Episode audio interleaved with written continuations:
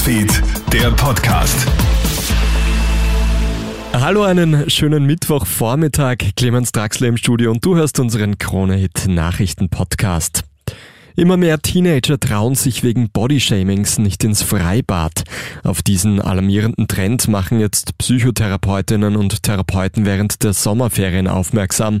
Immer öfter melden sich junge Mädchen und Burschen bei der Hotline für Essstörungen und erzählen, dass sie sich davor scheuen, sich in Bikini, Badeanzug oder Badehose zu zeigen. Selbst an solchen Hitzetagen, wie wir sie auch diese Woche wieder erleben, verzichten die jungen Österreicherinnen und Österreicher deswegen auf den Badespaß. Die auf Essstörungen spezialisierte Psychotherapeutin Andrea Hammerer. Wenn man schaut, wie eine normale Frau aussieht, ob sie dünn oder dick ist, ja, die wird eine Orangenhaut haben, ja, und der Busen wird nicht gerade ausstehen. Also wir haben keine Bilder mehr im Kopf von normalen Körpern, sondern wir denken, das Normale ist abartig und keiner will normal sein. Auch Teile der ÖVP sprechen sich jetzt dafür aus, Alexander van der Bellen bei den Präsidentschaftswahlen zu unterstützen. Tirols ÖVP-Landeshauptmann Anton Matle kündigt im APA-Gespräch an, er werde van der Bellen wählen. Der Bundespräsident habe gezeigt, dass er unwahrscheinlich umsichtig agiert und ein sehr gutes Gespür für die Menschen hat. SPÖ, Neos und Grüne unterstützen ja alle Van der Bellen. Zuletzt hat auch der frühere ÖVP-Landeshauptmann der Steiermark Hermann Schützenhöfer für seine Wiederwahl geworben. Eine offizielle Wahlempfehlung der ÖVP gibt es bislang aber noch nicht.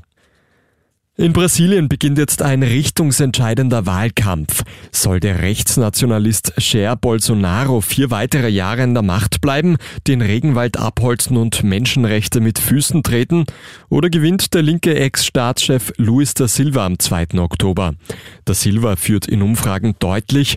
Bolsonaro bewegt sich jedoch auf Trumps Spuren und versucht schon jetzt Zweifel am Wahlsystem zu schüren. Der Rechtspopulist droht bereits damit, das Wahlergebnis nicht anzuerkennen erkennen, sollte er verlieren. Und übernimmt Elon Musk statt Twitter Manchester United? Der Tesla-Chef deutet in einem Tweet an, ins Fußballgeschäft einsteigen zu wollen.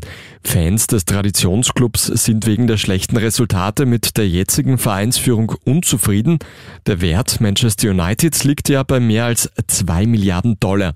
Es ist allerdings nicht ganz klar, wie ernst Musks Aussage gemeint ist. Der Tesla-Gründer lässt immer wieder mit halb ernst gemeinten Ankündigungen aufhorchen. Manchester Manchester United hat noch nicht auf Elon Musks Aussage reagiert. Das war's auch schon mit deinem Update für heute früh. Ein weiteres Update gibt's dann am Nachmittag. Einen schönen Tag noch.